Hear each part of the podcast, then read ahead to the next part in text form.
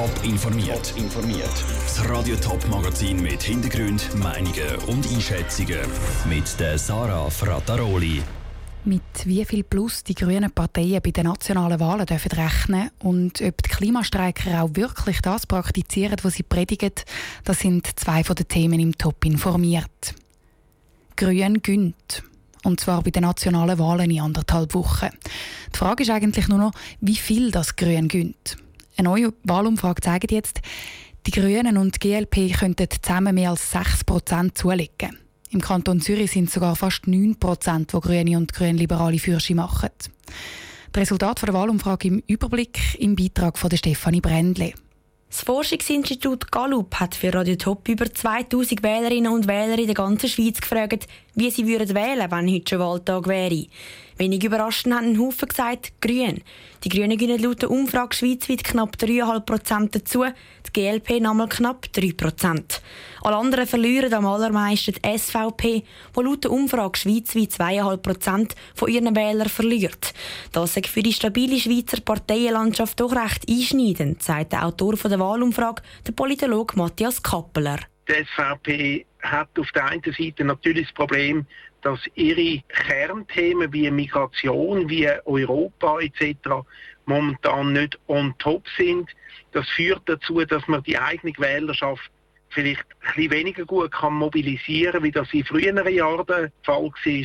Besser mobilisiert haben dafür eben die Grünen und die GLP. Sie locken dank der Klimastreiks vor allem einen Haufen junge Wähler an Turnen, die vor vier Jahren noch zu jung sind, um mitbestimmen. Die Umfrage zeigt, dass die Grünen nach dem Wahlsonntag gleich stark sein wie die CVP, mit je 10,5% Wähleranteil. Und darum hätten die Grünen, gerade wenn sie sich mit der GLP zusammentun, eigentlich auch Anspruch auf einen Bundesratssitz, sagt Matthias Kappeler. Auf der anderen Seite wissen wir aber auch, dass die Stabilität, die gefordert ist, also sprich, wie lange es geht, bis dann nach so einem Wählerwunsch umgesetzt wird im Bundesratssitz, dass das meistens irgendwo vier bis acht Jahre geht. Egal wie fest die Grünen alles am 20. Oktober zulegen, an der Zauberformel im Bundesrat dürfte sich vorerst einmal noch nichts ändern, wenn der Bundesrat dann im Dezember vom neuen Parlament gewählt wird. Die neue Wahlumfrage hat übrigens auch der Kanton Zürich genauer unter die Lupe genommen. Dort zeigt sich der gleiche Trend wie in der ganzen Schweiz, nur noch extremer. Die SVP verliert also noch mehr, Grüne und GLP können noch stärker zulegen. Der Beitrag von Stefanie Brändle. Wie die Parteien auf die neuesten Wahlprognosen reagieren, das hören wir dann im Top informiert heute Abend am Viertel vor sechs. Und das Resultat der Umfrage nochmal im Detail zum Nachlesen gibt es auf toponline.ch. Wir haben es gerade gehört im Beitrag, die grüne Welle ist definitiv in der Politik angekommen. Aber die Jugendlichen, die die grüne Welle ins Rollen gebracht haben, die stehen auch immer wieder in der Kritik. Es heisst zum Beispiel, sie gehen nur fürs Klima demonstrieren, damit sie die Schule schwänzen können. Oder dass sie zwar Moralapostel spielen, aber als Teil der Generation EasyChat eben gleich ständig übers Wochenende durch ganz Europa chatten. Die PH St. Gallen hat jetzt genauer wissen, was an diesen Vorwürfen dran ist und hat bei einer Klimademo St. Gallen Dutzende Klimastreiker befragt. Ruud Schmenzi, du hast das Resultat von dieser Befragung angeschaut. Sind die Zweifel denn jetzt berechtigt? Offenbar nicht, weil fast 80 Prozent ihren persönlichen Lebensstil schon angepasst, seit sie streiken gehen.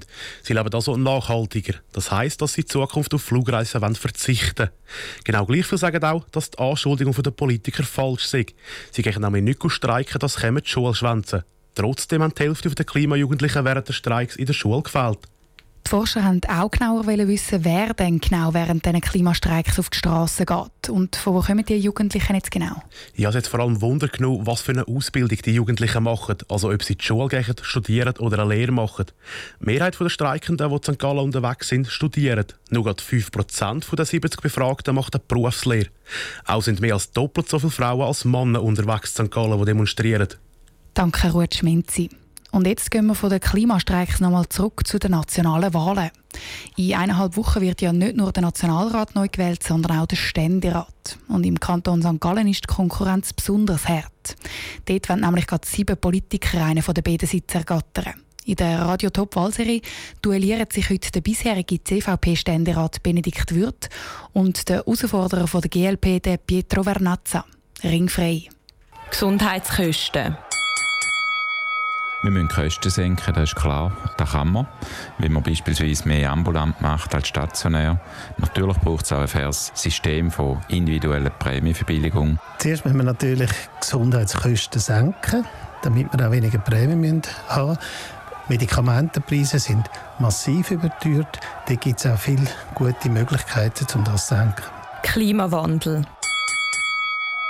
Die Schweiz und auch der Kanton St. Gallen ist besonders exponiert, meteorologisch. Wir haben natürlich auch im Bereich Hochwasserschutz Themen, wo wir Gefährdungen haben. Darum ist es wichtig, dass wir uns Gedanken machen, wie gehen wir mit diesen Folgen um. Das, was jetzt abläuft, ist eine Notsituation. Das, was der Ständerat jetzt beschlossen hat, lange nicht, um unser Klima zu retten und das 2050-Ziel zu erreichen.